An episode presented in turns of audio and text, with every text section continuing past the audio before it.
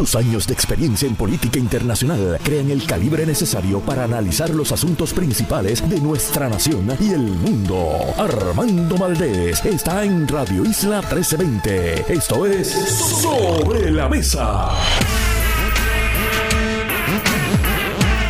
Muy buenos días, les habla José Nadal Power sustituyendo a Armando Valdés. Hoy, viernes 13 Viernes 13 de enero no es un día para gente supersticiosa. Mañana bastante fresca hoy. Venía por la Valdoriotti manejando y el termómetro marcaba 75 grados. Pues así que será pues un viernes 13 parece agradable. Eh, normalmente un día como hoy son las fiestas de San Sebastián, pero este año las, eh, las movieron como una semana más tarde de lo usual porque siempre caen eh, para pues el fin de semana de, de Martin Luther King. Pero bueno, ya la semana que viene pues comienzan las festividades, los comerciantes y los residentes del Viejo San Juan preparándose y eh, pues el público también, la gente está esperando con ansia que comiencen las festividades eh, que desde hace años no se pueden llevar a cabo pues por causa de los contagios y la, pandemia, ¿no? Y, pues sucede, pues como pasó con estas navidades, que fueron las primeras, eh, pues mucho más eh, normalizadas, eh, ya que no olvidemos que el año pasado fue la crisis ¿no? de, del Omicron, que pues todo se tuvo que, se tuvieron que cancelar muchas cosas, a pesar de que ya pensábamos que las cosas estaban pues poniéndose de, bueno, digamos normales. Pero, bueno, como dijimos ayer y se ha estado discutiendo esta mañana, pues eh, han continuado los contagios con, el COVID. Todos a vacunarse, sobre todo si usted piensa ir a las fiestas de San Sebastián. Es importante que usted esté vacunado. Es un lugar eh, con aglomeraciones de personas, no solamente dentro de los negocios, sino también al aire libre, los conciertos que se hacen, eh, usted puede o no usar la mascarilla, se está recomendando por parte del Departamento de Salud que la gente utilice eh, mascarillas, así lo informó la epidemióloga del estado, Melissa Marzán. Pero todos sabemos que es, sumamente complicado estar entre tanta gente y uno pretender estar eh, totalmente protegido porque usted está en el negocio o fuera donde sea y usted se está comiendo su bacalaíto o está tomándose una cerveza, un refresco y pues inevitablemente se tiene que quitar la mascarilla. Va a haber gente a su alrededor. Por lo tanto, eh, una de las mejores defensas entonces es que usted eh, se vacune y tenga las vacunas al día y se ponga los refuerzos. Hay más de 500 centros de, de vacunación alrededor de Puerto Rico, incluyendo muchas farmacias a las que usted puede acudir eh, incluso, sin, incluso sin cita, ¿no? Antes había que hacer cita para estas cosas, eh, pero hoy día eso no, hace falta. Usted llega, la vacuna es gratuita, eh, es cuestión de sacar 10 minutos de, de, su tiempo para proteger la salud suya y de las personas que le rodean. También se anuncia que desde el día de hoy, viernes 13, en el Jardín Botánico en Río Piedras, en el lado sur del Jardín Botánico, ya se están eh, recibiendo árboles de Navidad. Eh, eh, las personas que los estén ya quitando en sus casas pueden llevarlos allí para reciclar los árboles y así evitar que acaben innecesariamente en los vertederos de Puerto Rico. Es una pues, es materia orgánica, no, no, es perjudicial para el ambiente, pero ocupa mucho espacio en los vertederos. Y lo mejor es pues, pues convertir estos árboles en, en, esta, en astilla, ¿no? Que se utiliza para, para los jardines. Y eso es lo que se hace allí. Así que si usted puede reciclar su árbol de Navidad, por favor llévelo allí al, jardín botánico. También van a estar obsequiando eh, árboles nativos a las, personas que quieran llevarse uno para plantarlo en, en, algún lugar, en su patio, donde haya, donde haya espacio para el mismo. Hoy hay una noticia de lo más interesante eh, pues, eh, y, preocupante, más que interesante, muy preocupante, y es eh, sobre las estadísticas muy lamentables de las personas que se han ahogado en las playas de Puerto Rico por corrientes marinas, ¿no? Personas que, son arrastradas por las llamadas resacas. Esta, pues, esta estadística se, se, informa que 19 personas murieron el año pasado por esa causa. Esto pues obviamente no incluye ahogamientos de otro tipo, ¿no? personas pues que a lo mejor fallecen en un bote, en la, mar adentro, o, o, las personas que se ahogan en, en un río, un lago. Estamos hablando de personas que son arrastradas por las corrientes de las playas. Y esto es algo que se, de lo que se lleva hablando eh, durante años. Y las autoridades, lamentablemente, han hecho muy poco sobre esto. Eh, y también eh, incluyo a los hoteles, ¿no? Porque estamos hablando de, playas, la mayoría de las playas en Puerto Rico, pues no son balnearios públicos, son playas, pues manejadas por el Departamento de Recursos Naturales o la compañía de turismo, eh, donde no hay salvavidas, pero el problema, el problema principal es la falta también de advertencia, la falta de rotulación. Hay hoteles que yo he visto que sí, que tienen banderas afuera, eh, eh, alertando a sus huéspedes, si hay, si hay bandera roja, pues usted sabe que usted no se debe meter al agua. pero no, no todos tienen este nivel de responsabilidad eh, que se debe exigir, a mi juicio, pues a todas las hospederías en Puerto Rico que estén frente al mar. Y debe haber rotulación que, instale el gobierno advirtiendo sobre todo a los turistas, personas que no conocen eh, nuestras playas, que no se metan al agua eh, cuando vean que hay oleaje, cuando hay corrientes marinas. A veces uno no ve que, que, hay oleaje, pero pero hay muchas corrientes. Eso ha sucedido, de hecho, recientemente, en estos días, eh, en nuestras playas. Eh, hay advertencias de resaca, pero usted, pues, si usted no conoce bien el mar, eh, ve la playa muy bonita, sí, sobre todo si usted viene de, clima muy frío y está aquí de vacaciones, pues la tentación de meterse al mar es, es enorme, ¿no? Pero tenemos que ser responsables y advertir a los visitantes que tengan mucha precaución, eh, que no eh, se metan al mar si, si el servicio de meteorología ha advertido eh, que hay corrientes o que hay fuerte oleaje, porque las consecuencias son estas. ¿no? En, en todos los Estados Unidos, según el reportaje, murieron alrededor de 80 personas por esta causa. imagínense, en todos los Estados Unidos, 84 personas.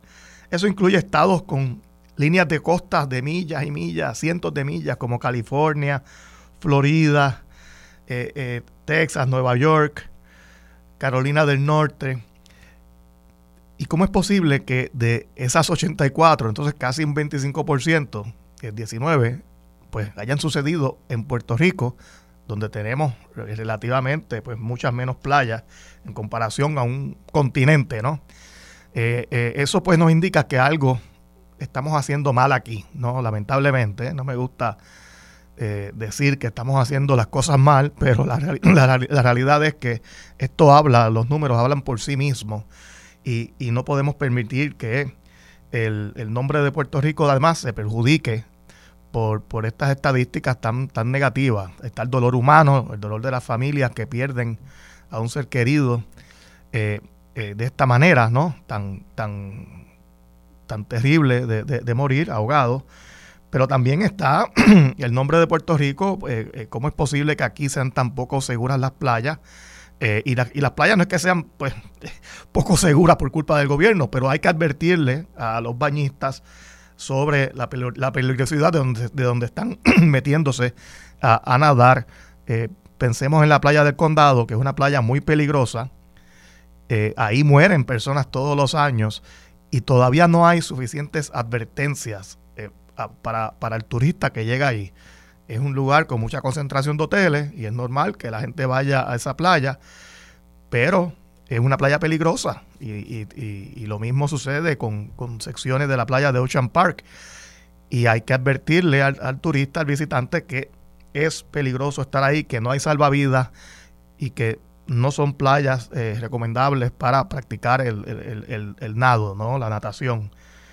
Y así que bueno, Vamos a ver si Recursos Naturales, la compañía de turismo, toma nota y hacen una evaluación de estas playas peligrosas alrededor de Puerto Rico, incluyendo las de Manatí, etcétera, Arecibo, y se, por lo menos se colocan advertencias, letreros, que le dejen saber a la gente que no, que tienen que, que tener mucha, mucha eh, precaución.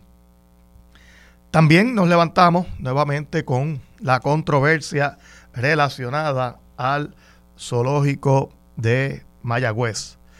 Hay pues, eh, el gobernador hizo unas, expresiones en el día de ayer relacionadas al zoológico. Eh, todo, todo surge por la muerte ¿no? de el, oso, la osa, llamada Nina, allí en el zoológico. Todos sabemos que eh, no los animales allí no, no se encuentran en, en, las mejores condiciones posibles. Ha habido mucha controversia sobre, sobre la osa, sobre el elefante mundi y, otros animales que allí eh, eh, pues viven.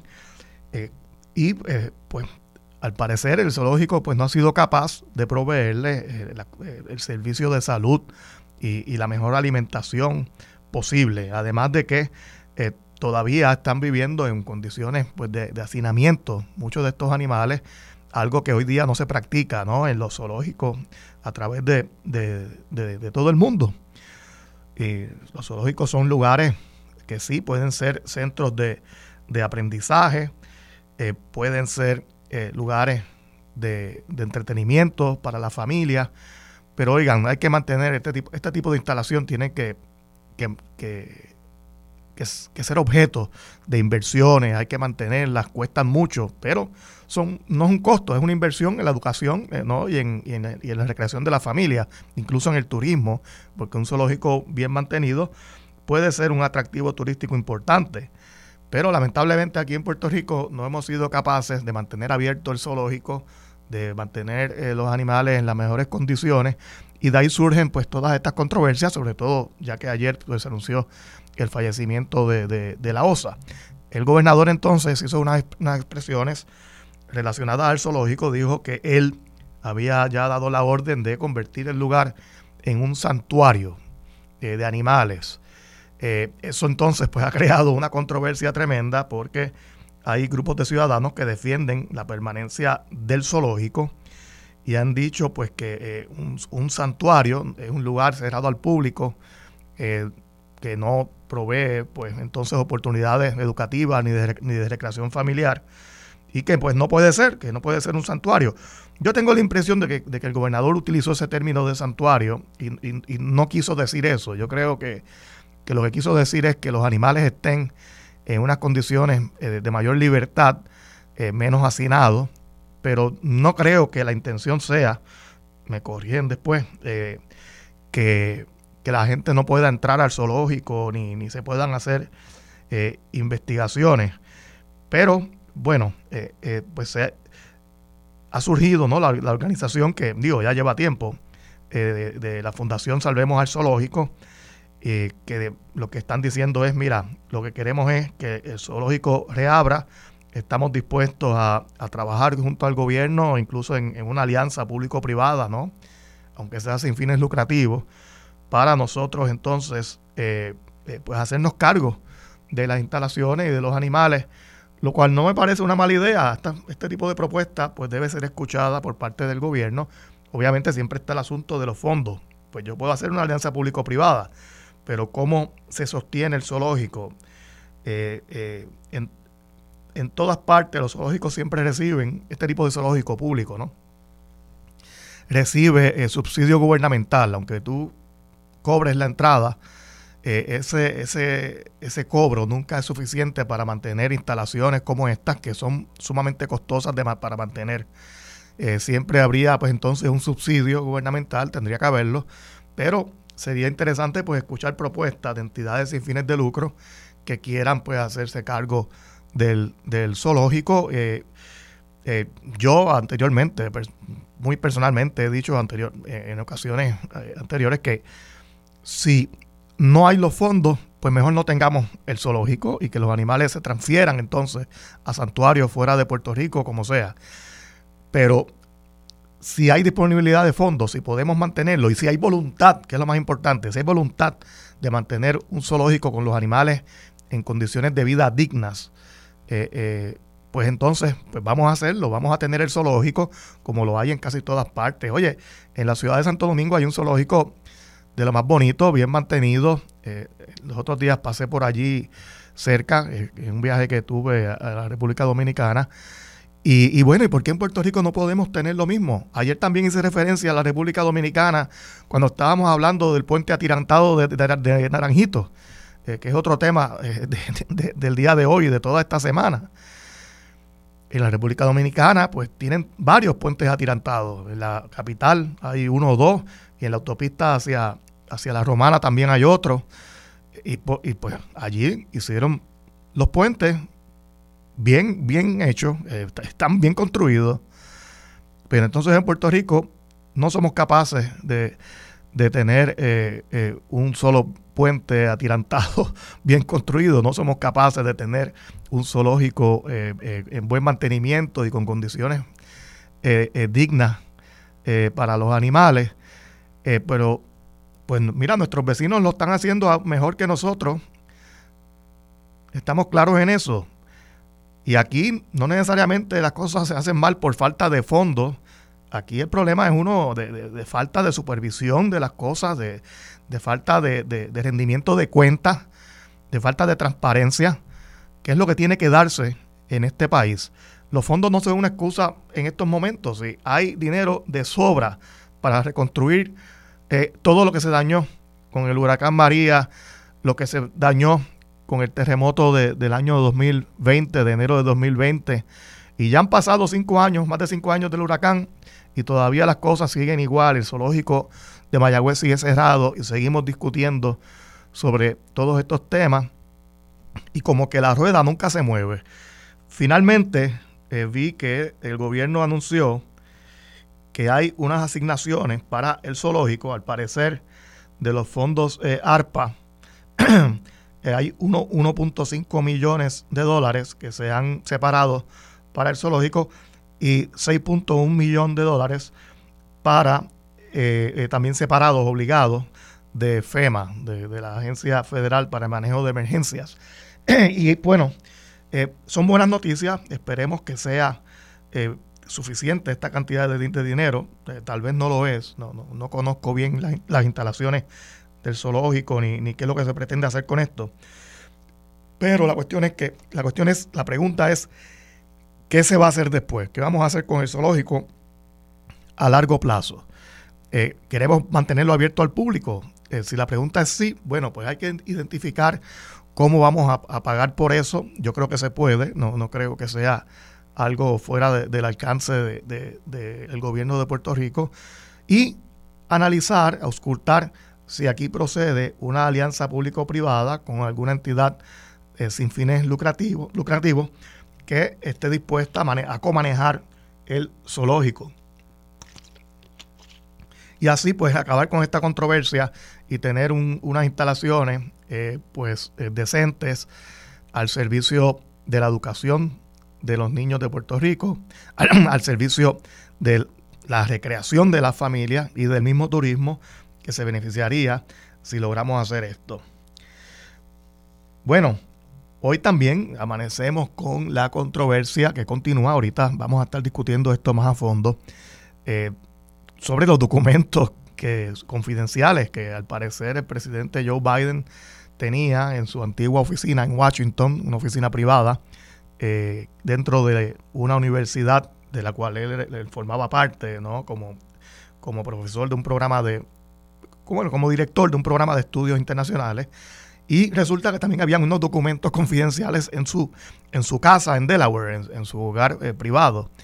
Eh, esto pues, ahora surge la comparación pues con Donald Trump. Se le hicieron muchas críticas a Donald Trump por tener documentos confidenciales en su casa de Mar-a-Lago. El FBI fue, los incautó.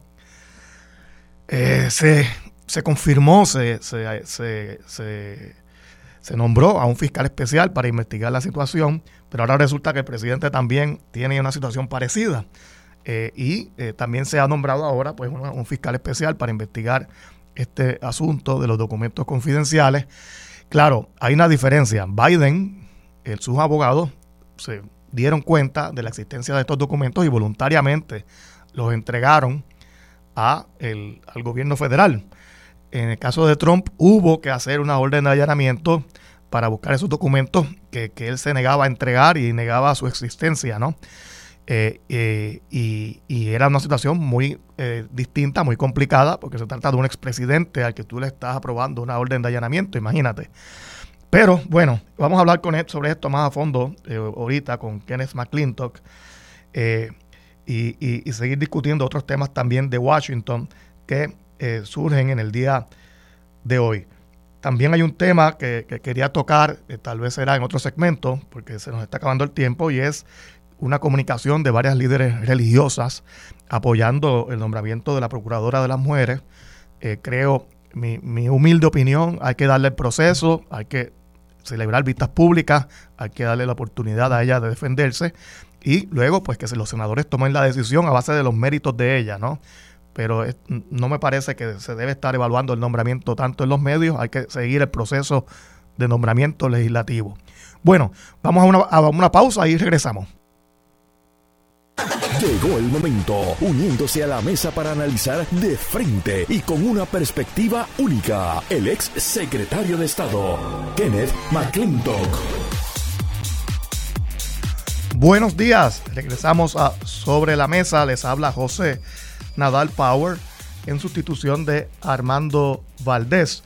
Hoy viernes de octavita, pero no es cualquier viernes, es viernes 13 no apto para supersticiosos. Eh, Kenneth, espero que tú no tengas muchas, eh, eh, que no seas supersticioso tú. Buenos días, a Kenneth McClintock. No a, pesar, no, no, a pesar de que fui presidente del Senado número 13. pues mira, ahí tenemos. Oye, ese dato no lo sabía, qué bien que lo compartes. Kenneth McClintock que está con nosotros por la vía, por vía telefónica, ex presidente del Senado, ex secretario de Estado Vamos a discutir varios temas eh, que nos, con los que nos hemos levantado en el día de hoy. Kenneth estaba hablando antes de la pausa eh, y e indiqué que, íbamos a discutir esto más a fondo contigo de la controversia de los sobre los documentos confidenciales que ahora se, se encontraron en la residencia privada de Joe Biden, del presidente Biden en el estado de Delaware. Eh, habían, se habían encontrado también unos documentos eh, en su antigua oficina en Washington, eh, una oficina eh, de un centro educativo ¿no? de la Universidad de Pensilvania, si no me equivoco, que él presidía de estudios internacionales.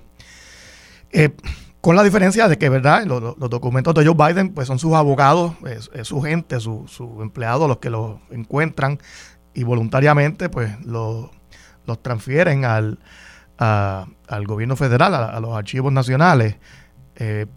Distinto a lo que, al, caso de Trump, donde pues hubo que eh, hacer una orden de allanamiento.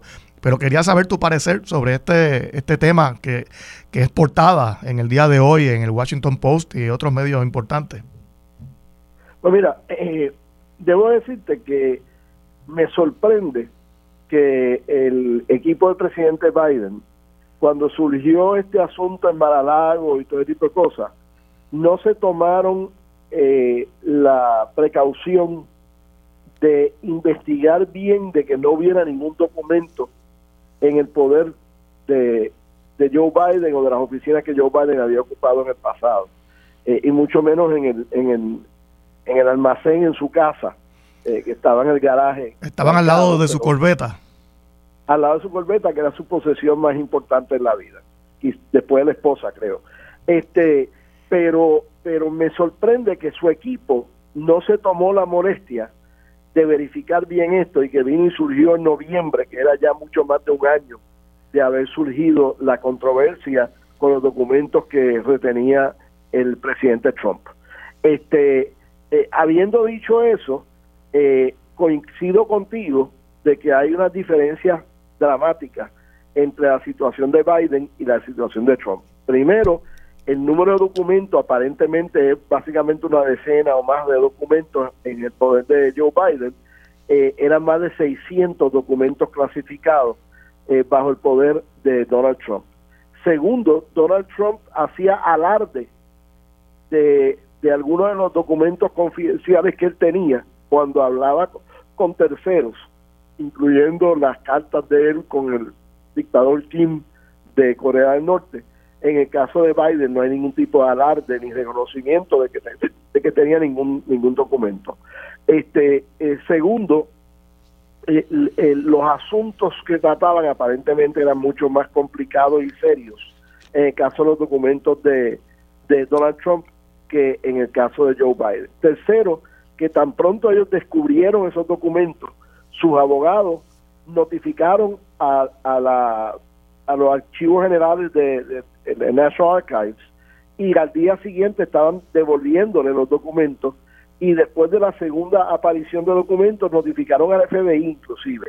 Eh, en el caso de Donald Trump, él no notificó a nadie y fue el gobierno federal que tuvo que solicitarle los documentos, él no le quería devolver muchos documentos, eh, tuvieron que ir a los tribunales, conseguir una orden de, de cateo para, para dar con, con, con los documentos y ahí fue que descubrieron todo lo que han descubierto hasta ahora y están en litigio y está bajo investigación criminal por eh, potencial eh, eh, obstrucción a la justicia. eso, el, el, cuento es totalmente contrario en el caso de, de, Joe Biden. De acuerdo, pero le, le pone ahora, le esto le hace la vida complicada al fiscal general, ¿no? A Garland. él pues estaba había, designado a un fiscal especial independiente ¿no? para investigar el tema de Trump. Me parece que designó ya también a alguien eh, con el mismo, con el, con el mismo de la misma clasificación, ¿no? Un fiscal especial para investigar lo de Biden. Y, es una persona que había sido un, un US Attorney designado por Donald Trump en el pasado. O sea, que, que era alguien que gozaba de la confianza de Donald Trump en el pasado. Así que y, y no creo que fue tan complicado lo de Garland, o sea, él meramente siguió exactamente el mismo procedimiento que había seguido con Donald Trump, a pesar de que el caso es distinto y de menor jerarquía que el caso de Donald Trump. Así que yo creo que, que actuó correctamente este y, no se va a notar ningún tipo de intención de parte de Joe Biden de violar la ley o de quedarse con cosas que no son de él eh, a diferencia de Donald Trump, donde la intención era obvia. Y tú sabes que en el derecho penal, pues la intención lo es casi todo.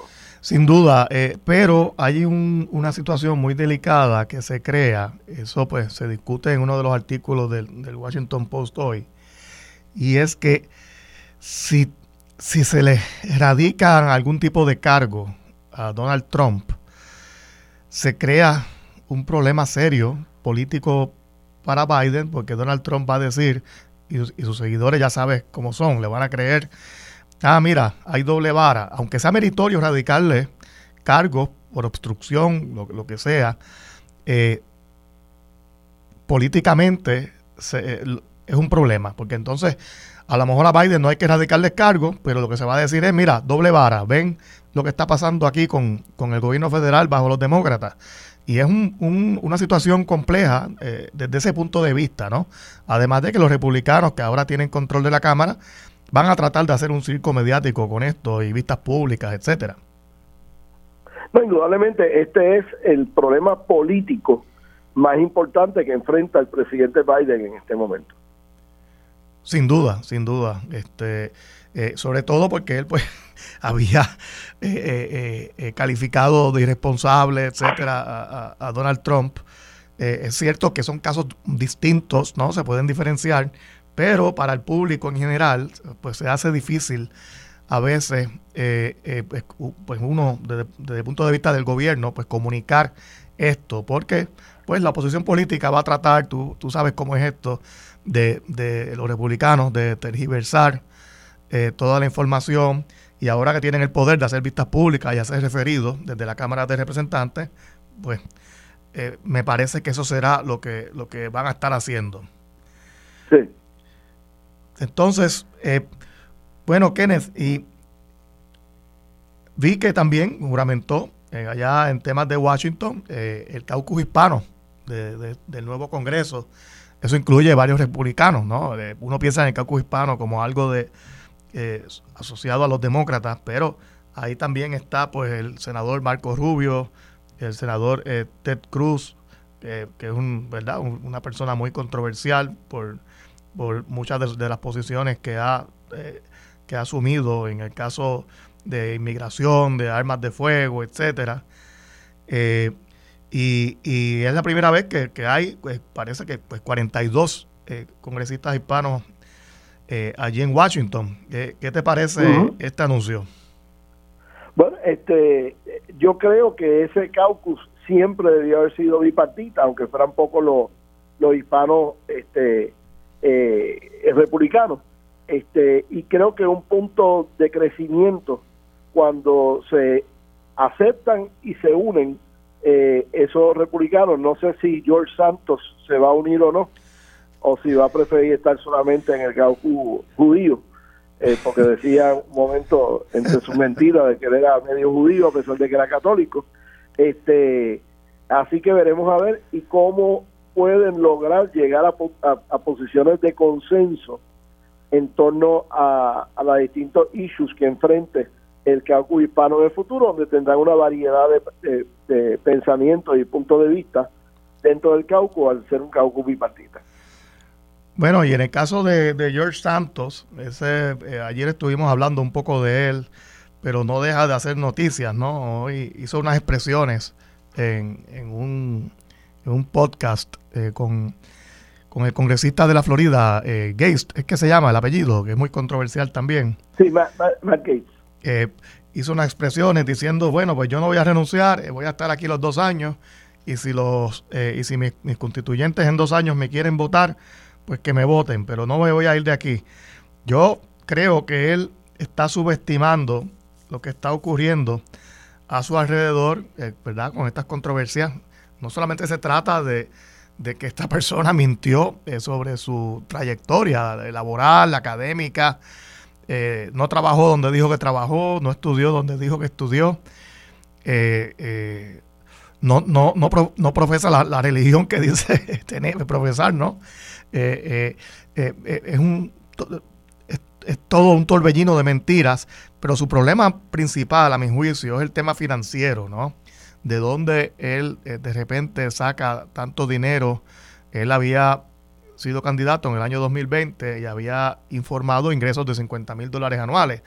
Y ahora de repente sus ingresos eran de 750 mil, algo así todos los años. y de hecho hizo un donativo eh, él mismo a su campaña de una cantidad similar, de más de 700 mil. Y la pregunta es, bueno, está bien, pero ¿de dónde tú sacaste ese dinero, de esa compañía para la que tú dices trabajar? Ya que mentiste sobre todo lo demás, pues ¿a qué se dedica? De, de, ¿Por qué te pagaron tanto a ti? ¿Qué tú hiciste por esa compañía? Y yo creo que ahí es que está el principal problema. ¿Y por qué, y por qué eso va a ser cierto? si todo lo demás era... Claro porque esto va a ser cierto.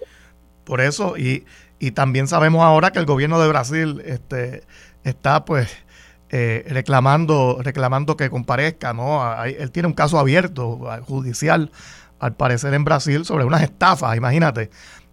Esta persona es eh, una estafa eh, con piernas, literalmente.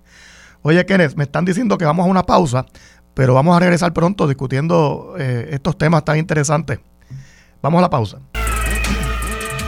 Buenos días, les habla José Nadal Power en sustitución de Armando Valdés. Hoy viernes 13 de enero, como indiqué ahorita, no día, no día para gente supersticiosa. Eh, repito el llamado a, a, que los ciudadanos desde el día de hoy ya pueden llevar sus árboles de Navidad al jardín botánico para reciclarlos. Eh, van a estar ahí durante varios días recibiendo en el lado sur del Jardín Botánico los árboles de Navidad. Me parece pues una gran iniciativa eh, y aproveche este fin de semana, ya que se están acabando las octavitas, para llevar su árbol de Navidad al Jardín Botánico de Río Piedra. Bueno, Kenneth McClintock lo tenemos con nosotros en el día de hoy. Kenneth, pues eh, acabando ya con el, con el, tema de George Santos, pues eh, creo que sus problemas van a ser de índole eh, fiscal, ¿no? Él, pues, ya que ha mentido sobre todo, pues porque hay que creerle, como tú dices, sobre el origen de su, de su... Hay que ver si él, si él ha radicado planillas sobre ese dinero que dice haber ganado. Exactamente, yo creo que, que puede haber un issue con el tema contributivo. Ya, pues, me parece que el fiscal general de Nueva York, del estado, ¿no? Pues está investigando esto. Eh, y pues eh, habrá que ver, ¿no? Eh, de dónde surge todo ese dinero y si sobrevive, como él dice, estos dos años en el Congreso o si la presión va a ser, pues, algo, una que no, que no pueda soportar.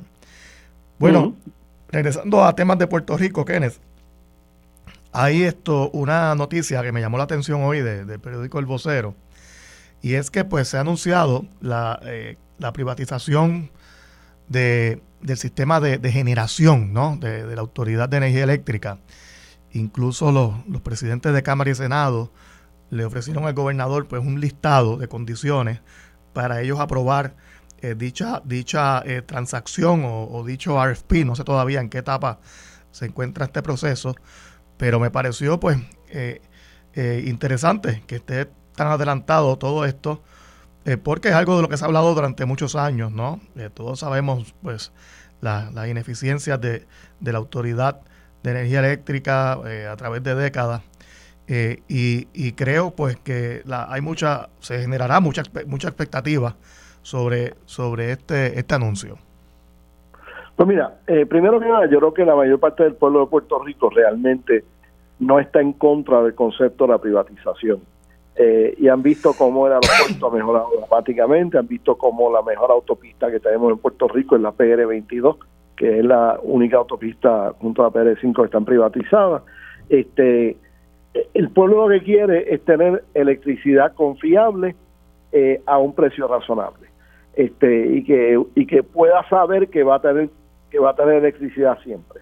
Este, en el caso de la industria, eh, quieren lo que se llama eh, una electricidad eh, que sea limpia, o sea, que, que las fluctuaciones técnicas sean las mínimas posibles. Este, desde el punto de vista de los que se preocupan por el ambiente, de que sea una, una electricidad que consuma el mínimo posible eh, de, combustibles fósiles y que dependa lo máximo posible de energía renovable. Esos son los distintos intereses que hay ahí. Este, eh, ¿Quién lo suple? Pues mira, yo personalmente no tengo interés en que se sigan utilizando en el futuro eh, unas plantas generatrices, generatrices que en algunos casos son defectuosas cuando se construyeron este, y que ciertamente han sido ineficientes a través de los años que consumen eh, combustibles fósiles este que no son de, eh, eh, no son dependable como lo diría en inglés y que y que tienen 50 y 60 años de haberse establecido o sea están obsoletas por completo. No me interesa que se restauren todos los cables estos de 230 megavatios porque la razón que tenemos esos cables de 230 megavatios es para trasladar, para transmitir la electricidad que se produce en el sur de Puerto Rico hacia las áreas de consumo mayor en el norte de Puerto Rico. Si tú tienes placas solares en el techo de tu casa y yo soy tu vecino y yo tengo placas solares en el techo de mi casa, no hay necesidad de que haya un cable de 230 megavatios desde de, Guayama o desde Guayanilla para que yo pueda consumir electricidad que tu techo produce o que tú puedas consumir electricidad que mi techo produce. Este, así que en ese sentido, eh, cuando se vaya a, hablar de generación, es más importante cómo se va a generar, cómo se va a transportar y qué combustible o qué fuente renovable se va a utilizar, es tan o más importante de quién va a operar el sistema. Así que en ese sentido creo que estamos dedicando demasiada atención al asunto de, del RFP en cuanto a quién va a generar qué y no estamos dedicando suficiente atención de cuál va a ser el sistema de generación que vamos a utilizar. Yo prefiero mejor el sistema de generación donde el techo tuyo y el techo mío, están expuestos al sol, se van a poner a producir.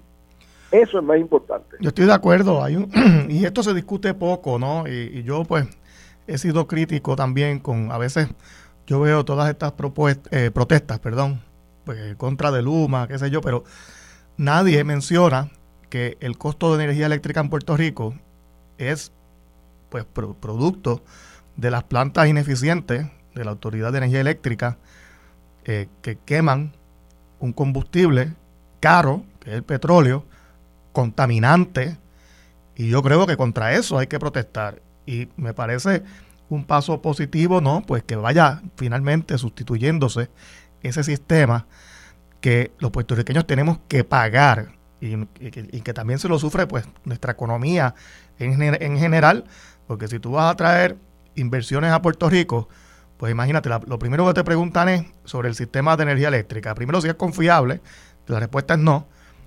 Eh, y segundo, cuán costoso es. Y la respuesta es negativa también. Y yo creo que ya es hora de agarrar el toro por los cuernos en esto y tomar las decisiones.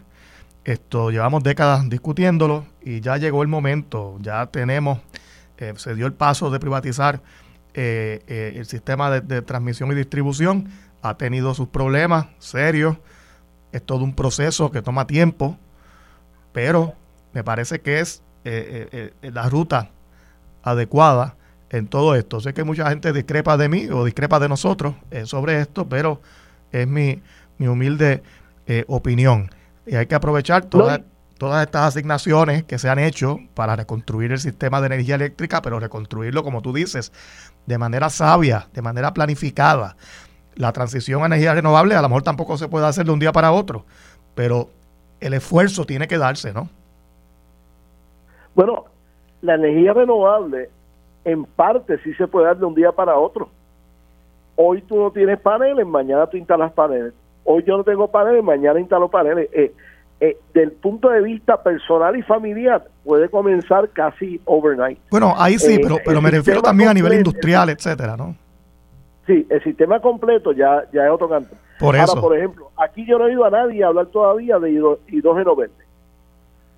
Y ya, por ejemplo, la compañía AES, que es la dueña de la planta de carbón en, en Guayama, en Guayama que va a dejar de producir energía con carbón en el 2027 y estamos en 2023, o sea, dentro de cuatro años, dentro de exactamente un cuatrenio a partir de este, de, este año, este, ya está transformando una de sus plantas en el continente para que produzca hidrógeno verde.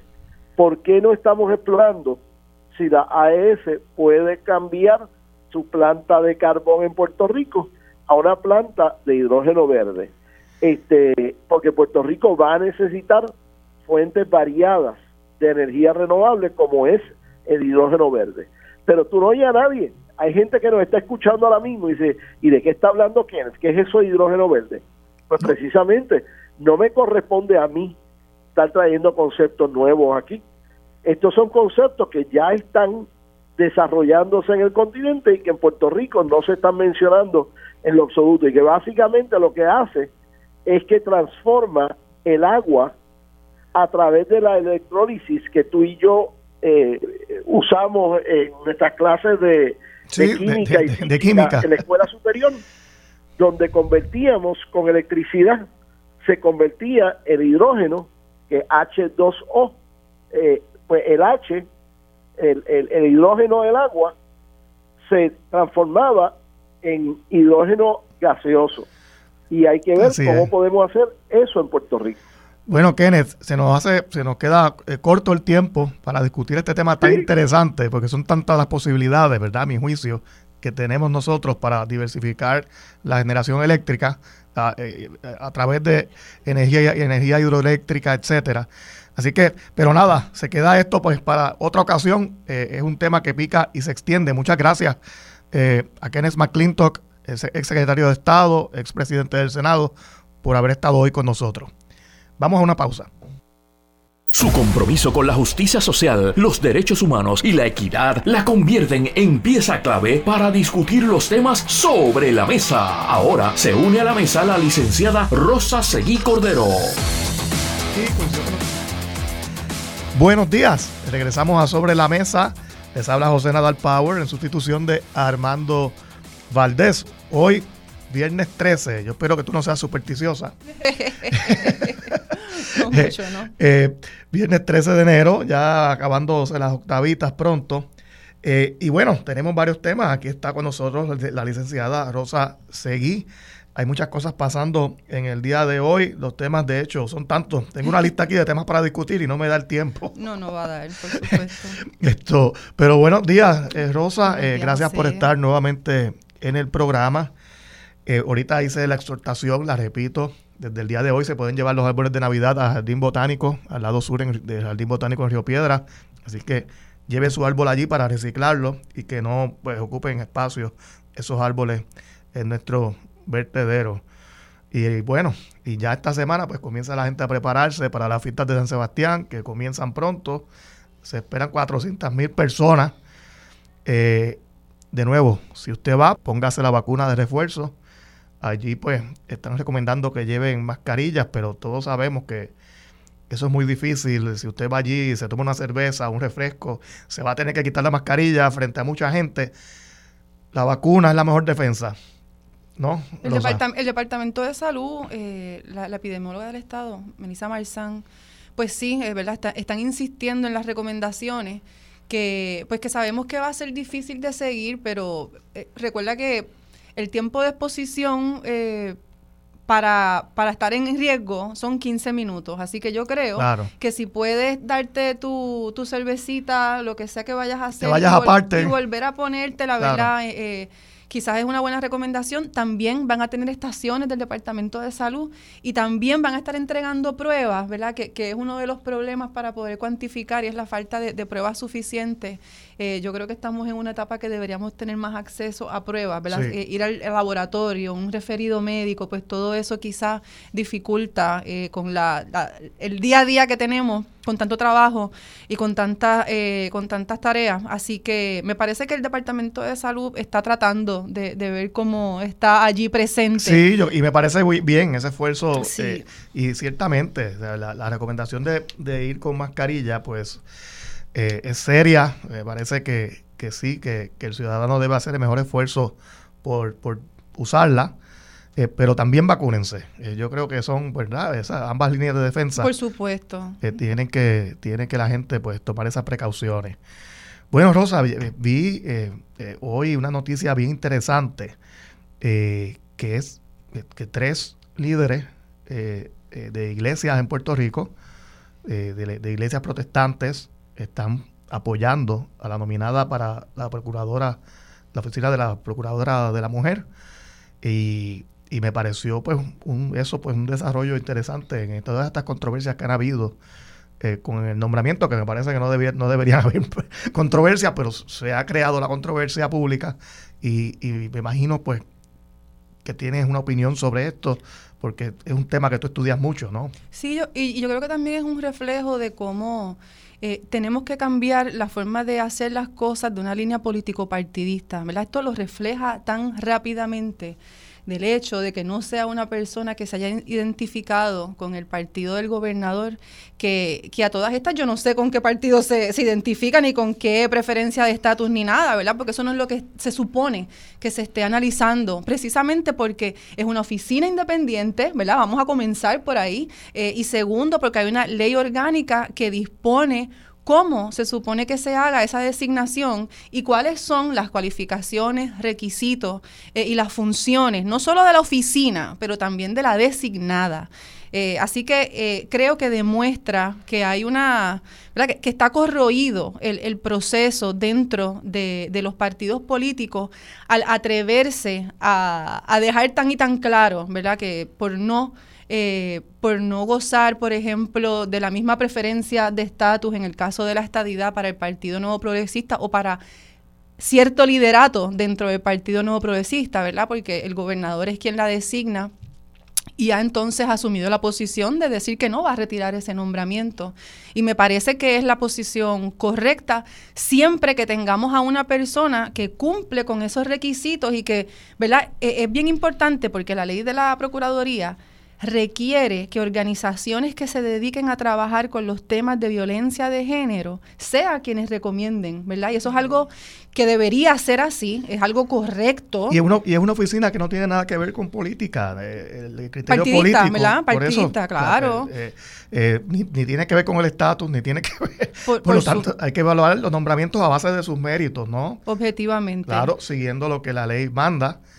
Y, es importante que se le dé el proceso, ¿no? en el Senado de Puerto Rico, que se le dé tiempo de vistas públicas, tiempo a expresarse, a defenderse porque ahí pues entonces que los senadores pues tengan eh, eh, criterio para tomar su determinación, pero eh, estas evaluaciones en los medios Correcto. me parecen como dañinas, ¿no? A estos procesos. Y, y, si fuera que estuvieran hablando sobre las cualificaciones, ¿verdad? Si nos limitáramos a hablar sobre, mira, ¿por qué es que no cumple con las cualificaciones en ley? Pues entonces sería un debate que crítico que, que nutre lo que vayamos a, hacer eh, próximamente en cuanto a las designaciones, pero no no promueve el diálogo, eh, no promueve el consenso, eh, realmente son unas actitudes que, que demuestran, ¿verdad? Son, son actitudes que, que nos recuerdan la necesidad de continuar em, luchando en contra de la violencia de género. Claro, y mira, lo que mencioné ahorita, aquí, en una carta abierta en apoyo a la nominada, eh, la doctora Lisette Gabriel Montalvo, obispa de la Iglesia Metodista de Puerto Rico, la reverenda Idalia Negrón, obispa de la Iglesia Evangélica Luterana Sínodo del Caribe, y Sodet Zambrana, moderadora de la Iglesia Presbiteriana.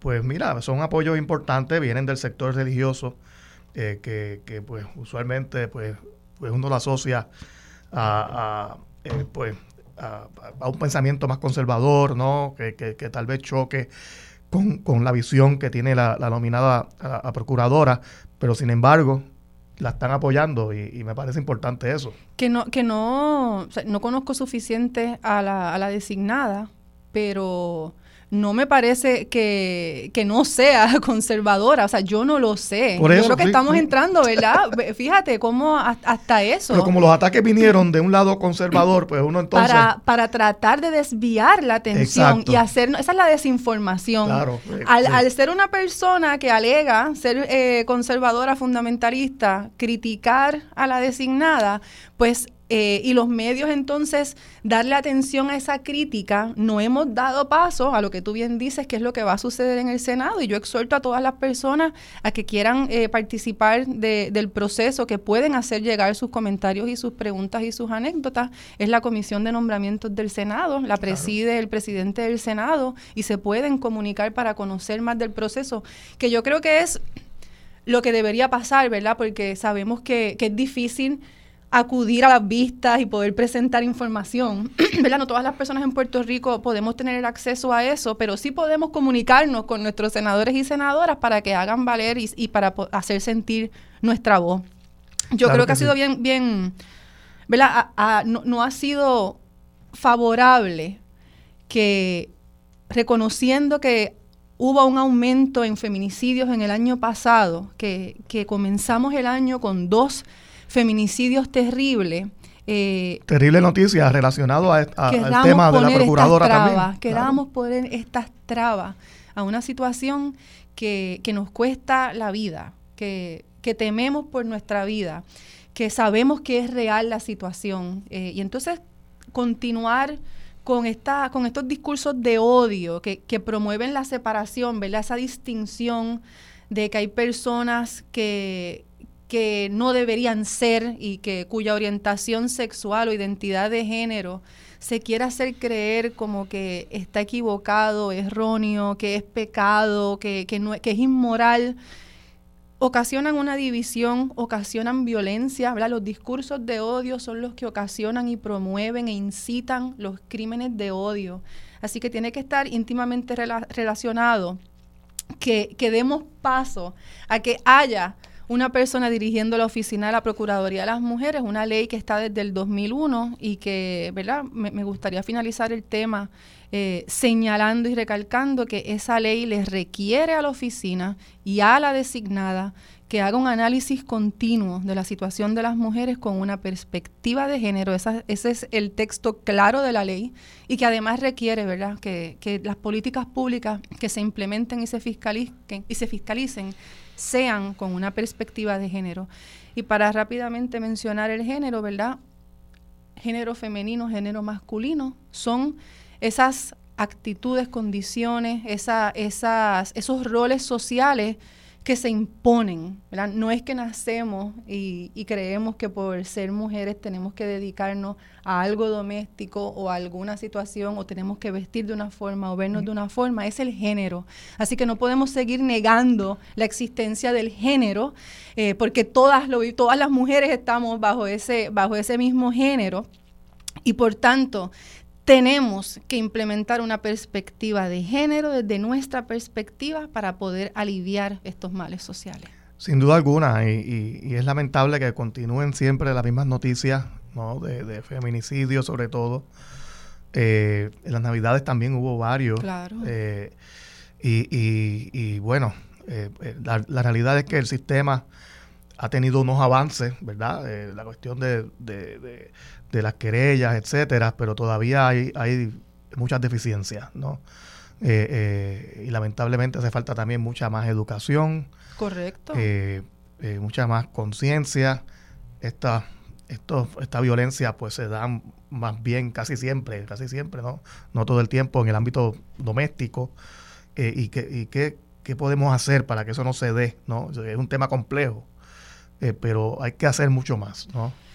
Yo yo me, yo me siento, eh, tengo mucho miedo con, los discursos que se están dando, que salen del Senado, que salen del Capitolio, que salen de, líderes de partidos políticos en contra de las mujeres, eh, en contra de nuestros derechos eh, y en contra de nuestras libertades que hemos conseguido democráticamente con, mucho sacrificio, ¿verdad? Lograr eh, las mujeres poder votar, poder tener tarjeta de crédito, poder divorciarnos, eh, poder ir a la escuela, poder, distintas profesiones a las cuales nos habían cerrado las puertas, incluyendo estar en puestos electivos. Así que es contradictorio que esas mismas personas, ¿verdad? En, en, caso de las mujeres que lleguen a esos puestos eh, electivos, que gozaron con el respaldo del pueblo, ahora quieran quitarle, ¿verdad? Y, el discurso sea para quitarle derechos, eh, para minimizar las luchas y para atacar la vida, la seguridad, la paz de las personas de la comunidad LGBTIQ, de las mujeres eh, y de otros sectores marginalizados. Yo creo que, que tenemos que alzar nuestra voz para que se le dé paso a esto, para no permitir que esa desinformación, como estábamos hablando ahorita, y, esa, y esos discursos de odio no, nos afecten. Claro, es, claro es, muy peligroso lo que está sucediendo. Totalmente eh, eh, de acuerdo, eh, Rosa. Mira, hay un, tema que sé que te interesa, totalmente aquí apartándonos radicalmente del tema de la Procuradora de la Mujer. Eh, pero no deja de ser importante, lo discutí ahorita brevemente, y es el tema de, los animales, también de la compasión que hay que tener hacia ellos, de proveerles ¿verdad? una vida digna. Y relacionado a eso, pues eh, lo del zoológico, que eh, nuevamente es causa de, controversia ahora tras la muerte de, la osa eh, Nina, que había dado de qué hablar anteriormente. ¿Qué me tienes que decir sobre esto? Hay unos ciudadanos proponiendo eh, una especie de, comanejo del zoológico para ver si se puede reabrir. El, gobierno anunció unos fondos de FEMA, unos 6 millones que hay disponibles para su rehabilitación. Pero se ha creado la controversia porque el gobernador dijo que va a convertirse en un santuario y los ciudadanos que defienden el zoológico no quieren un santuario, que tiene que ser un zoológico. Eh, a mí me parece que el gobernador dijo santuario refiriéndose a otro tipo de, zoológico, que no estén encerrados los animales, etcétera, pero aquí se puso todo el mundo técnico, que un santuario eh, es un lugar donde no puede ir gente. Mm, yo me enredé. Sí, eh, y eso está pasando. Eso precisamente es lo que está sucediendo, ¿verdad? Hay unas definiciones de santuario, hay unas definiciones de zoológico eh, y hay una mezcla gubernamental, eh, especialmente dentro del liderato de recursos naturales, eh, sobre lo que es un santuario, ¿verdad? Y sobre lo que no es. lo, lo cierto es que para hacer un santuario tienen que los animales poder estar en unas condiciones similares a las que estarían porque si no es una tortura. Pero allí no hay los terrenos para eso. Ahí vamos, ahí vamos, sí. Esto, es un lugar que, pues, de hecho, es como una montaña, el zoológico. Eso, y desde, los, eh, desde los huracanes Irma y María, la infraestructura se ha deteriorado grandemente, por eso tuvo que cerrar. O sea, este, este zoológico está cerrado y, y con una falta de empatía total y compasión mantienen a los animales en un lugar cerrado, inhóspito, inadecuado, que las noticias que hemos ido escuchando durante los años son alarmantes. ¿Recuerdas cuando había comida expirada? ¿Recuerdas cuando no había medicamentos?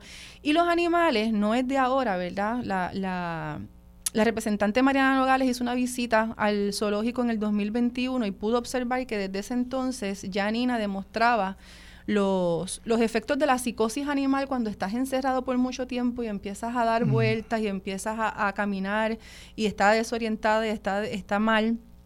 Y tengo que decir tristemente, porque ha salido en las noticias en estos días, que la condición de Nina la osa, cuando la vieron los veterinarios, estaba tan deteriorada que habían gusanos en sus úlceras en estos días. O sea, esto, esto es lo que estaba sucediendo aquí.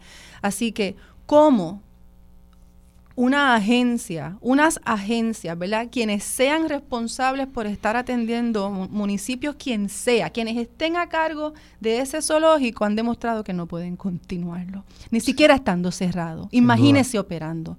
Así que se han presentado varios proyectos en la Cámara, ¿verdad? El representante Nogales presentó un proyecto en la Cámara al cual no le han dado paso alguno desde el 2021 y entonces Victoria Ciudadana en el Senado los presenta, que es el proyecto del Senado 1041 eh, que está en la Comisión de Desarrollo del Oeste con la senadora Migdalia González que todavía tampoco se han celebrado vistas públicas y la exhortación es a que se celebre, a que se tramita, a que se trabaje. Eh, ¿verdad? Que, ya públicamente todas las personas estamos al tanto de que algo está sucediendo en ese zoológico que no está bien. 500 animales desaparecieron en tres años, del censo del 2018 al censo del 2020 500 animales no estaban en las listas ni allí. No, no se sabe qué sucedió, ¿verdad? Decimos desaparición, pero tenemos una, una corazonada de que no es una desaparición lo que sucedió. Eh, así que esto ya se salió de las manos, el, el nivel de, de, tortura, la falta de compasión, como tú bien mencionas, y yo creo que sí está relacionado al tema de las mujeres, al tema de la violencia, ¿verdad? Permitir estas condiciones, permitir esta tortura, permitir esta violencia que están recibiendo los animales en cautiverio es inaceptable.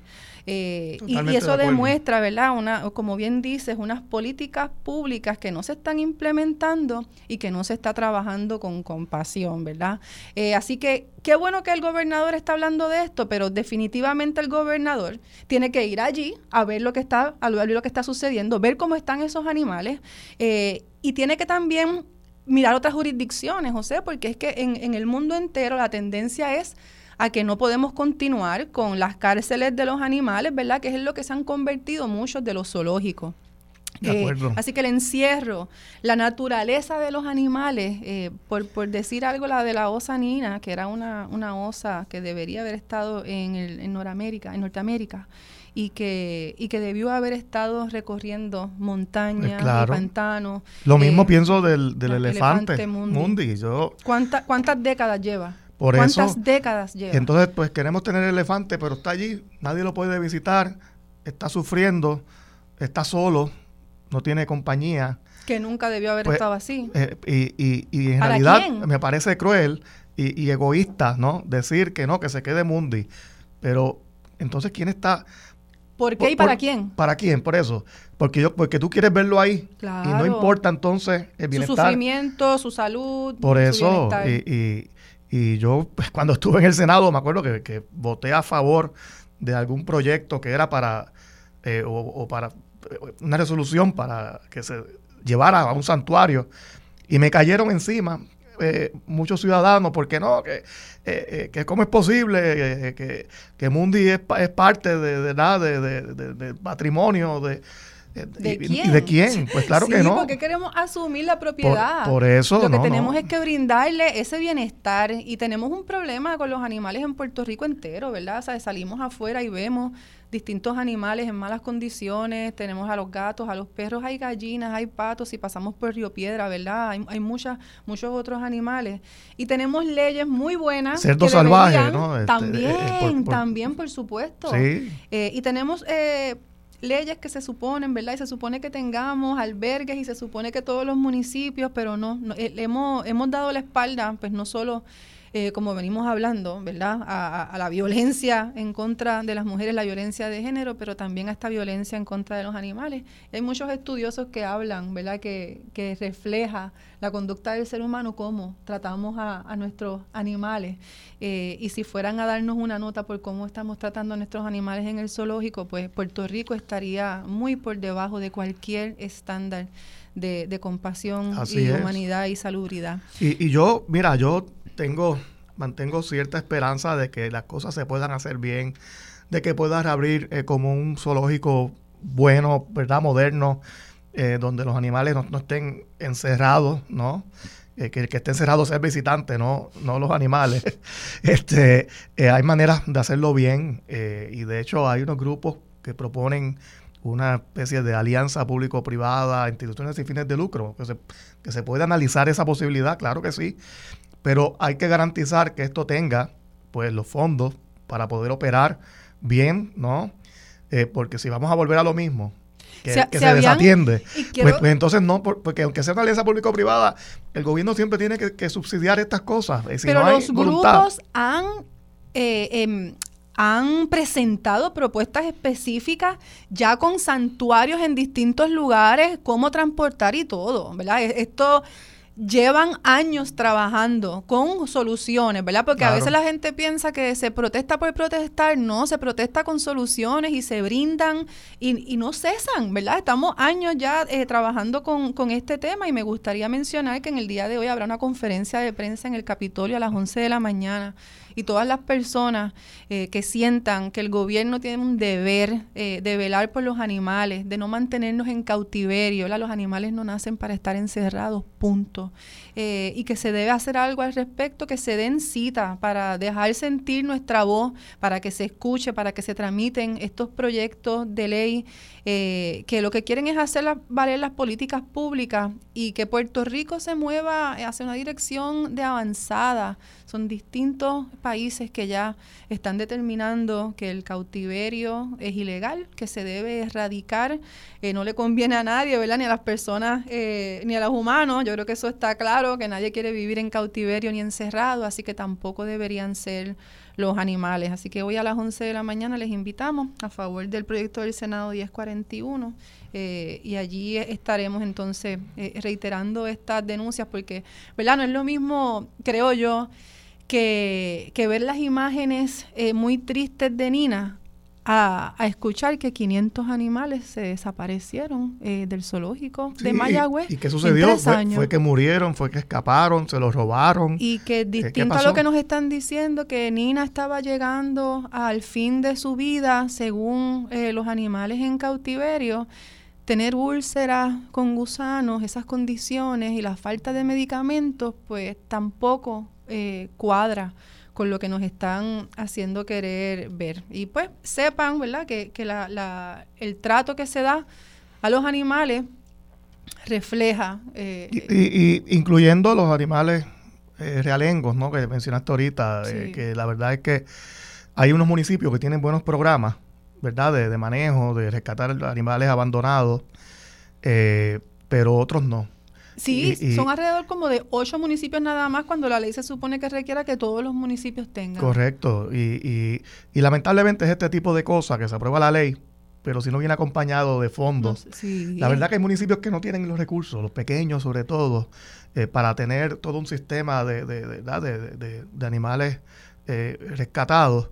Pero si la legislatura cuando apruebe leyes, pues tiene también que tomar en cuenta eh, cómo se va a lograr hacer. ¿no? Siempre, ¿verdad? Eso debería estar así siempre. Es, que, es que hay una ley que, que, ordena, ¿no? Siempre que algo tenga impacto presupuestario, eh, que se identifique. Una certificación de Hacienda, ¿verdad? De, la OGP, si no me equivoco, era sí. Y, y, la realidad es que pues eso eso como que no se cumple y, se la, y uno ve todos los días que se aprueban eh, leyes, eh, proyectos de ley que son pues listados a veces de deseo, pero no, viene acompañado del cómo se va a hacer, ¿no? Eh, mira, ya me están lamentablemente se nos va el tiempo hablando. Se nos fue muy rápido. Así la verdad que este tema pues será objeto de mucha discusión y, y, y, de otros programas más adelante. Pues gracias entonces, Rosa Seguí, que estuvo hoy con nosotros, la licenciada Rosa Seguí. Hasta el próximo viernes. Y nos veremos el próximo viernes. Vamos a una pausa. Buenos días. Regresamos a Sobre la Mesa. Les habla José Nadal Power en sustitución de Armando Valdés. Hoy viernes 13, 13 de enero de 2023, que se nos olvida a veces que el, año, cuando eh, cada vez que llega el año nuevo en enero es el, mes de las confusiones. Se anuncia aquí que van a haber 400 mil personas que se esperan en la fiesta de San Sebastián Va a ser tremenda festividad luego de varios años en que no se ha podido llevar a cabo. Así que como dijimos ahorita, lleve su mascarilla, vacúnese, eh, porque allí usted estará en contacto con muchas, muchas personas, habrán aglomeraciones y ese es el consejo que está dando el Departamento de Salud. Tenemos en línea telefónica al profesor, al economista, eh, doctor José Caraballo Cueto. Buenos días, doctor. Buenos días a ti y a toda la audiencia. Profesor, hay una noticia, ¿verdad? Eh, de lo más eh, interesante, pasa desapercibida, pero es sobre el tema de los aumentos, ¿verdad? De los costos de, de, vida. se bajó eh, la inflación a 6.5% en diciembre, que es pues el nivel más bajo, ¿no? Por lo menos me parece que en el último año. Y eso pues, eh, pues, aunque todavía pues la gente está sufriendo los aumentos en precios que, han ocurrido, ¿verdad? En los últimos años, pero es por lo menos una buena noticia, eh, ¿verdad? Dentro de, de, toda eh, la angustia que causan los aumentos en precios para el consumidor, que usted nos tiene que decir. Sí, mira, esa noticia es de Estados Unidos. Eh, allá se ha marcado una, un descenso en el precio de eh, que pagan los consumidores. La inflación casi siempre se relaciona con los productos de alimentos solamente, pero la inflación es el aumento general en precios. Claro. cuando, uno mira todos los, bienes y servicios en general, pues este periodo, diciembre, reflejó la tasa de inflación más baja eh, esto medida eh, interanualmente, es decir, mediendo diciembre del 2021 con diciembre del 2022. Ahora, si se mide de noviembre a diciembre, incluso hubo una reducción de 0.2%. Repito, esto es para Estados Unidos. En el caso de Puerto Rico, la inflación en el mes de noviembre, que es la último mes disponible, marcó 6.3, que está pues cercano al de Estados Unidos. Eh, la diferencia es que aquí no, no marcó una reducción de mes a mes. Eh, de, octubre a noviembre, pues los precios eh, aumentaron un poco también. Así que muy poco, de hecho menos de un por ciento de mes a mes. Así que lo que marca esto es que pues ha habido una estabilización en los precios en general y esto viene al lado por la reducción en el precio del combustible. Recordemos que el petróleo se utiliza para más de mil derivados, plásticos, pinturas, eh, entre otros productos, hasta en la ropa se usa eh, petróleo, eh, además de que, de que, lo usan para la energía, etcétera, la gasolina y también una, una, estabilización en los precios de los alimentos, ya que pues Ucrania y Rusia lograron un acuerdo tibio ahí para exportar un poco de los granos que producen ambos. Eh, ahora, esto, ese acuerdo pues está sostenido sobre un, un, pétalo que eh, si esa guerra vuelve a recrudecerse, pues, eh, y se rompe ese acuerdo, pues la, va a haber un aumento porque en, los precios porque va a disminuir la cantidad de granos que hay disponibles a nivel mundial que no solamente lo usamos para comer eh, cereales sino también para alimentar eh, los animales sobre todo las vacas y, y, y, las aves también como el pollo etcétera Sí, es todo un efecto en cadena, ¿no? Este, no eh, Correcto. Eh, la, guerra no solamente, digo, usualmente, digo, y me corrige, el principal detonante en los, aumentos de precios, pues es el tema del combustible, porque pues tiene un efecto, ¿no? mayor en, lo que es la cadena de suministro por el costo en el transporte, pero la realidad es que pues esta guerra de, en Ucrania, la, la guerra de la invasión de Rusia a Ucrania, ha provocado también pues este problema de, escasez eh, que ocurrió el año pasado eh, de, de, grano. Y eso pues obviamente aumenta los costos de los ganaderos, aumenta los costos de, en muchas de las etapas de, la cadena de, producción de, alimentos. Y, y, se sufrió, se sufrió el año pasado. Y la verdad es que no da indicio. Ahora mismo la guerra de, estar eh, pues pues desapareciendo, etcétera. Eh, esto pues creo que es un conflicto que va a continuar. Estoy de acuerdo en que peligra todavía el tema de, de, los granos, porque además la cosecha no puede haber sido igual el año pasado, porque eh, el año pasado cuando, cuando surge el problema de escasez, pues es que no se podía sacar el grano de Ucrania, pero había, había habido pues una, una cosecha normal previo a la invasión, pero ahora es la cosecha durante la invasión que, tiene que haber sufrido de algún modo.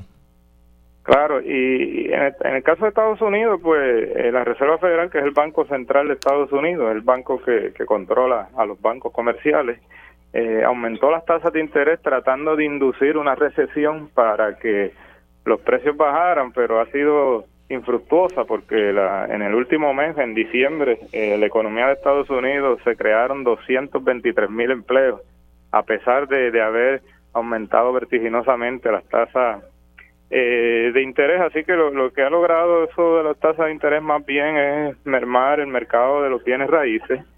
Eh, y e incluso pues mover inversiones de otros países hacia hacia Estados Unidos ha apreciado el valor del, del dólar y cuando aprecia el valor del dólar, pues eso también ayuda a bajar los precios de las importaciones, eh, porque entonces el, los que compramos con el dólar las importaciones, pues el, poder adquisitivo de, de, esos importadores aumenta cuando aprecia el dólar.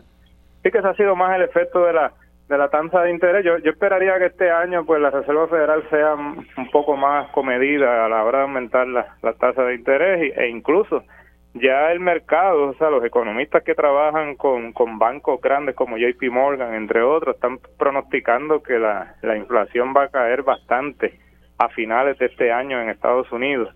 Eh, claro, en el caso de Puerto Rico es que la economía está acelerada por la reconstrucción eh, y los productos de, de los materiales de construcción han aumentado muchísimo, eh, el costo de la mano de obra también ha aumentado mucho, entonces está, eso está dando trabajadores de otros sectores eh, y vamos a continuar viendo aumentos en los salarios en Puerto Rico, algunos de los cuales se van a traducir en aumentos de precios. Así que eh, la buena noticia es que sí, que la, inflación este año no va a ser un tema tan tan álgido como durante el 2022, pero ojo que hay que mirar el factor de la guerra, hay que mirar el factor de de cómo eh, continúa evolucionando eh, la reconstrucción en Puerto Rico y a nivel mundial cómo eh, opera el precio del petróleo, que sabemos que eso no, no lo determina el mercado, lo determinan los países que exportan petróleo, en particular la, la OPEP. que es un cartel y ellos deciden a qué precio la van a vender. Es un cartel y entonces eso eso escapa también, pues obviamente al control de, de, la Reserva Federal y son, son variables que, que, pues, que sobre las que no hay control. Eh, pero, pero oye, ahora que mencionas el tema de Puerto Rico, eh, estos días me, chocó llegar a un, a un lugar bastante concurrido eh, por, por Santurce, un negocio de, comida. Y entonces la cocina estaba cerrada porque no habían empleados. y me puse, a, ¿verdad? Pues a, pensar contra esto, este problema, ¿no? De, de la falta de, mano de obra producido pues por la emigración de años anteriores, eh, etcétera. Pero se ha convertido ya en un problema económico, ¿no? Porque son negocios entonces que no pueden vender si no consiguen empleados. Eh, yo creo que yo creo que es la primera vez en la historia de Puerto Rico en que la tasa de desempleo está en, en dígitos sencillos. pero el problema es que no, no, no, hay mano de obra. Este, y, sé que hay unos esfuerzos para atraer pues inmigrantes a trabajar, etcétera, que resultan pues complicados pues por las trabas que pone el, gobierno federal a esto. Pero, pero tenemos un problema ahí en nuestras manos, ¿no? Sí, en eso mismo también está Estados Unidos, porque las ocupaciones de bajo salario, como son los restaurantes eh, y otras eh, supermercados, empresas de, de, servicios sobre todo, y en el caso de la agricultura también, que son ocupaciones de bajo salario, pues están teniendo un gran reto ahora, que la economía está bollante, porque pues si yo trabajaba en la agricultura o trabajaba en mantenimiento, en, en, un restaurante, pues me conviene irme a trabajar en la construcción porque me pagan eh, 15, 18 dólares la hora empezando sin experiencia, sin conocimiento. Eh, y eso pues eh, va a obligar a, estos otros sectores de bajos salarios a aumentar eh, sus salarios para poder retener los empleados. Y Estados Unidos también está sucediendo lo mismo, como se están creando tantos empleos, pues eh, ya de hecho en Estados Unidos a esta época le han llamado la gran renuncia, que también se le debe llamar la gran contratación, porque no es que la gente renuncia para irse a su casa, es que renuncian porque hay tantas oportunidades allá afuera que entonces pues hay mucho movimiento entre sectores económicos eh, y pues las ocupaciones de bajo salario pues se, van quedando atrás eh, en ese reclutamiento y no le va a quedar otra opción que aumentar sus salarios y apostar más a la tecnología para poder eh, producir más y no y no depender tanto de mano de obra como en el pasado. No, y de, y de hecho ese ese va ese va a, ser el futuro, ¿no? Eh, yo he visto eh, reportajes de sobre todo que de, de, cadenas de alimentos en Asia, ¿no? donde están pues ya experimentando con, con robots que, preparan el alimento, que te sirven el alimento, incluso barra. ahora cuando cuando fueron una de las últimas este, eh, Olimpiadas, creo que eran de invierno, ya, ya habían este, en los hoteles eh, eh, robots que eran los bartenders, no, no había ningún ser humano preparando los tragos. Y por ahí es que viene la industria, me parece. Sí, en el caso del café, por ejemplo, hace poco estaba leyendo que en Laos, que es un país de, de bajo salario, ya están usando muchos robots para recoger el café. Hay una máquina que sacude la, la planta del café, cae en unos rieles, los rieles lo alan hacia abajo y los trabajadores están abajo escogiendo los cafés que cae que, el riel va trayendo, pero no es como en Puerto Rico que van planta por planta. Que, eso hace pues el trabajo muy muy costoso porque tienes que, emplear muchas personas para poder recoger y seleccionar el café. Y, muy, y, también pocas personas, oye, es la realidad de nuestros tiempos, pues están dispuestas a, a pasar calor, trabajo, subiendo cuestas, Recuerda que el café generalmente se siembra en la montaña, eh, es un trabajo fuerte, ¿no? Y, y, uno no puede culpar a las personas por, pues tal vez por no querer trabajar ahí, así que...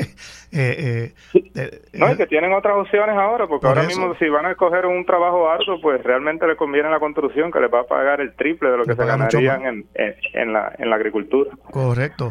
Oiga, profesor, lamentablemente se nos hizo bien corto el tiempo hoy. Ya me está anunciando que tengo que ir a una pausa, pero muchas gracias por su participación. Siempre la orden. Como siempre, ese fue el profesor José Caraballo Cueto, economista. Eh, le agradecemos la participación. Vamos a ir a una pausa. Buenos días. Les habla José Nadal Power en sustitución de Armando Valdés. Aquí estamos en Sobre la Mesa. Hoy, viernes 13 de enero, no es día para personas eh, supersticiosas. 13 de enero de 2023, para todo, tampoco olvidar que el, año nuevo. Bueno, aquí nos llega la información de que se acerca, el domingo podemos estar experimentando un, la llegada de un frente de frío que puede traer eh, lluvia. Eh, prepárese, va a mejorar la temperatura, pero puede que no, que no tengamos condiciones para estar en la playa. Esperemos que la otra semana, la semana que viene, pues eh, eh, se vaya esa lluvia antes de que comiencen las fiestas de las calles eh, San Sebastián que se avecinan por ahí. También queremos recordar que desde el día de hoy puede llevar su árbol de Navidad al Jardín Botánico de Río Piedras, al lado sur del Jardín Botánico, donde puede reciclar su árbol y así evitar que, que ocupe espacio en nuestros vertedero. Bueno, ya en este último segmento del programa tenemos la visita de una eh, empresaria puertorriqueña que, ha creado pues eh, eh, un, comercio aquí de lo más interesante que se llama Sugeri Martínez. Bienvenida Sugeri. eres de Añasco, eres productora de, repostería, vienes también de un programa de, adiestramiento, ¿no? de, capacitación, si no me equivoco, de asesoría organizado por el Centro para Puerto Rico, es decir, la María Calderón, que es el programa de, formación empresarial, ¿no? El Centro Empresarial para la Mujer, sí. específicamente se llama. Háblame primero, pues, del programa y, luego también, pues, de lo que estás haciendo, eh, que veo que tienes unos productos aquí que se ven deliciosos. sí, el Centro Empresarial para la Mujer, desde el 2015, ahí fue que supe de ellos por primera vez y desde ese entonces ellos me han estado orientando y llevando de la mano, ¿verdad? En este camino empresarial, que es un poco difícil porque pues comencé después del huracán María, ahí fue que abrí mi primera tienda y el centro pues me ha ayudado en, en la permisología, en el plan del negocio, en la estructuración, en todo, realmente. Que incluye también pues el tema de de, de, bregar con recursos humanos. Sí, todo. De, Empleadas. De, los impuestos. Sí. De, cómo yo retengo el seguro social de alguien, que son cosas que, que no que, que, no sabemos. Que uno no sabe. Exactamente. Cuando eh, más en la repostería, que uno piensa, pues lo comienzo desde la casa y ya, pero no, hay que hacerlo más este, estructurado y al contratar empleados, que tenemos cinco empleados también. Así que en todo eso el centro empresarial ha estado mano a mano con nosotros. Qué interesante, eh, eh, porque es que mira, uno, uno, puede tener una gran idea ¿no? de negocios, pero eh, tienes que saber cómo, cómo manejarlo para, para que pues no, no acabe siendo una idea entonces este, eh, eh, fracasada, ¿no? Correcto. Eh, siempre se dice, el, ejemplo típico es, mira, a tener un restaurante, para tener un restaurante no basta con saber cocinar. Exacto. Tú puedes cocinar riquísimo, pero tienes que manejar inventario, tienes que, que, tener una proyección de gastos, unos ahorros, ¿verdad? Para contingencias, tienes que saber bregar con, con empleados, contratarlos. Eh, y, tienes encima siempre el departamento de Hacienda, tienes que pagar seguro social. Eh, son muchas responsabilidades que la gente a veces se le olvida eso, ¿no? Sí, correcto. Y más cuando yo comencé en mi casa. Eh, haciendo unas galletitas y ya cuando quería algo más formal crecer, pues ahí el, departamento de salud también. Sí, también, que requiere, ¿verdad? Una licencia, Una licencia, unos adiestramientos. Este, así que el centro me ha ayudado en todo eso. Qué bueno, qué bueno. Bueno, por ahora háblame entonces de, tu empresa. Estás ubicada en Añasco. Veo que haces los famosos eh, macarons. Macarons, Macarons, que eso, esto es una repostería francesa. Francesa. Eh, y, quiero pues que me expliques primero eh, cómo elaboras tu producto y luego hablamos de cómo se consigue.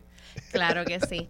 No, mi producto lo comencé a desarrollar ya que pues yo comencé haciendo galletas, pero era yo y quería emplear y quería pues tener un poquito más de tiempo para mí. Pero este, así que entonces conseguí una receta y empecé a perfeccionarla. Los que han hecho French macarons saben que no son nada de fáciles de hacer. Son sumamente complicados. Así que pues a mí me tomó como dos años en conseguir la receta perfecta, en hacerla, crearla. Que tenga la, textura correcta, la el, color correcto. El color correcto. Y para eso pues nosotros usamos 100% harina de almendras, huevos del país, que también apoyamos a una finca de Cabo Rojo, que también es un, empresario pequeño. Este, y pues usamos en los rellenos, todo lo hacemos nosotros homemade. Y me dijiste ahorita que eran gluten free. Gluten free, sí, y sin preservativos, por lo menos los de nosotros. Qué interesante esto. Oye, y entonces, eh, yo sé que tienes tu página de internet, ¿verdad? Pero antes de hablar de la página de internet, eh, si yo estoy por el área oeste, o el que vive en el área oeste, yo voy para allá de visita, estoy cerca de Añasco por la carretera número 2, ¿cómo entonces yo llego a, Bloom? Estamos en el edificio Valley Hills, al lado de la farmacia Las Colinas. ¿Y eso en qué carretera? Esa es la 402. La 402. Sí. Y me queda cerca de la número 2. Súper cerca de la número 2. Eso es importante porque si usted está por el área eh, de Añasco, muchas veces, a mí me encanta ir a la plaza de Añasco, es preciosa, pero muchas veces uno le pasa por el lado y es importante estar pendiente. Cuando vea la, carretera 407, la, la, la, 402. 402, perdón. 402. 402. La salida hacia allá, usted pues se puede desviar y va allí a, Blooms, eh, pero de todos modos, ustedes tienen, ¿verdad? Página web. Y, y, varios negocios donde se vende producto. Sí, este, también tenemos Bloom Spot, que le llamamos así, son este, tiendas de repostería y de coffee shop en varios pueblos. Tenemos desde Barceloneta, Arecibo, Isabel, Aguadilla, hasta Ponce. Tenemos Santa Isabel. ¿Dónde, venden el producto? Que venden nuestro producto. Y por ejemplo, en Ponce, ¿dónde es que lo venden? En Ponce tenemos a Sugar Dreams. Sugar Dreams. Que es una tienda de repostería, pues, también pues, del centro empresarial. Pues, pues que no esté escuchando en Ponce, pues eh, puede ir allí, que es una tienda que también es producto del Centro Empresarial para la Mujer, de la Fundación, del Centro para Puerto Rico, de la Fundación Sila María Calderón. La verdad que están haciendo una labor eh, extraordinaria eh, allí. son muchos los ejemplos de negocios ¿no? que, que, han surgido producto de ese centro. Eh, háblame de la página de internet, porque esto se puede conseguir en cualquier parte. Sí, eh, usted lo puede ordenar. Sí, e inclusive enviamos también a Estados Unidos. Qué bueno. Así que nos buscan en bloommacarons.com. Ahí tenemos una gran variedad de sabores, son más de 50 sabores, todos elaborados este, diariamente. Eh, así que puedes ordenar y, y te llegan a tu casa. Qué bueno, qué bueno. Bueno, pues me encanta la verdad que la, iniciativa.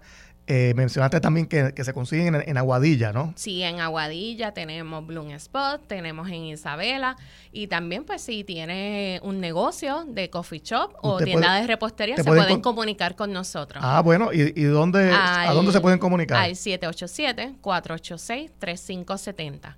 Perfecto, porque muchas personas, ¿verdad?, que, que, que pueden estar interesadas, nos están escuchando eh, en vender este producto de primera calidad, eh, sin gluten, que esto es importante para muchas personas eh, que, no pueden comer gluten, ¿no? Por, razones de salud. Sí. Y, es algo que es bastante nuevo, pero cada vez más días, cada, cada, cada día, perdón, más personas se dan cuenta de que son alérgicas al gluten, ¿no? Tienen resistencia a eso, el cuerpo no, no lo procesa bien. Y, y, me parece que esto es un gran producto, una buena noticia.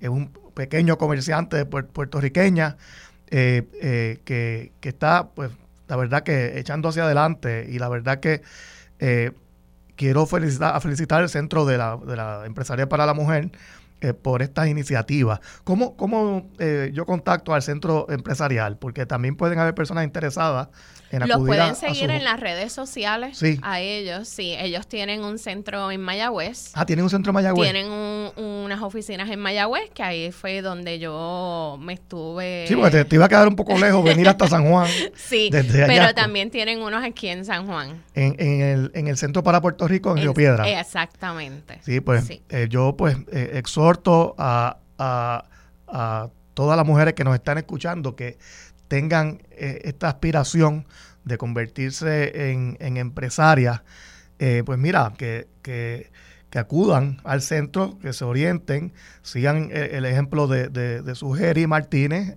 propietaria de Bloom, que está aquí con nosotros, porque hay muchas posibilidades, pero es importante que usted llegue preparado a ese mundo empresarial. Pues mira, su, ¿cuál es la página de internet antes de irnos? Eh, bloommacarons.com. Bloommacarons.com. Y también nuestro número de teléfono es 787-486-3570. Perfecto, pues, pues sugerir, muchas gracias por estar aquí con nosotros hoy. Gracias. Llegaste desde Añasco. Eh, se nos acaba el tiempo, así que buen buen fin de semana a todos. Prepárense para ese frente de frío que llega el domingo. Eh, ojo, pendiente de los medios de comunicación. Vamos a una pausa.